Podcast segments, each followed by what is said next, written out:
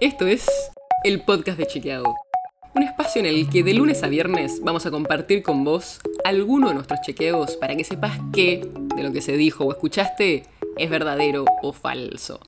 También te vamos a presentar las verificaciones que hacemos de las desinformaciones que andan circulando por ahí y vamos a traerte datos y contexto para entender mejor las noticias. Soy Olivia Sor.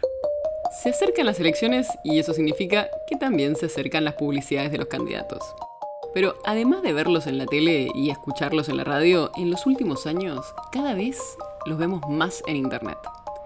En 2011, el gasto de la campaña en redes o Internet fue de casi el 6%, pero en 2019 llegó al 40%, según estimaciones que hacen especialistas como Carolina Chantian del Centro de Implementación de Políticas Públicas para la Equidad y el Crecimiento, CIPEC.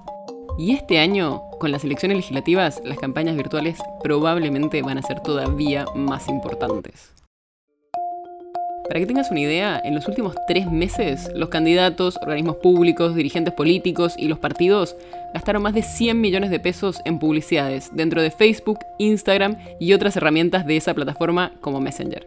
Y te vamos a contar por qué hablamos de estas plataformas específicamente. ¿Querés saber quiénes son los que más gastaron? Te lo contamos en este episodio. La persona que más gastó en publicidades en los últimos 90 días, o sea, en los últimos tres meses, en estas redes sociales fue Diego Santilli, el precandidato a diputado nacional de la provincia de Buenos Aires por Juntos, que es el nuevo nombre de Juntos por el Cambio. Su perfil tuvo publicidades por 1.300.000 pesos. Pero, ¿sabes quién pagó esas publicidades? No, no fue Santilli, fue el gobierno de la ciudad de Buenos Aires. Las publicidades están relacionadas con temas de gestión de Santilli, que como era el ministro de Seguridad de la ciudad, promocionaba la inscripción a la policía de la ciudad o explicaba cómo hacer denuncias ante robos. Pero algunas de esas publicidades están configuradas para ser mostradas a usuarios de la provincia de Buenos Aires, que es el distrito en el que se candidatea Santilli en las próximas elecciones. Ojo, igual Santilli no es el único dirigente que tiene pauta pagada en su perfil por organismos públicos. El gobierno de Santa Fe pagó publicidades en el perfil del gobernador peronista Omar Perotti por casi 700 mil pesos, que son acciones de gestión centradas en las apariciones del candidato. Y el intendente de Tigre, Julio Zamora, que es del Frente de Todos, también. La municipalidad pagó avisos de gestión en su cuenta personal por 340 mil pesos. Todo esto lo sabemos porque Facebook tiene una biblioteca de anuncios donde informa de las pautas publicitarias para temas sociales, elecciones o política y entre otros detalles informa los anuncios que hay en cada perfil, quién los paga y a qué grupo está destinado. Hay otros casos donde directamente el que paga los anuncios es el partido político. Por ejemplo, hay posteos de los intendentes de Esteban Echeverría, Fernando Gray y de Almirante Brown, Mariano Cascallares, que fueron financiados por el Partido Justicialista de sus municipios. ¿Y sabes cuál es el organismo oficial que más plata gastó en los últimos meses? Con casi 17 millones de pesos, la que más gastó fue la Municipalidad de Córdoba. Son avisos relacionados con la gestión, como por ejemplo la poda de árboles, el reciclado de basura o la colocación de luminarias. Y además están segmentados para que aparezcan justamente en esa ciudad. Pero en la mayoría de los posteos pagos aparece mencionado el intendente peronista, Martín Yarriora.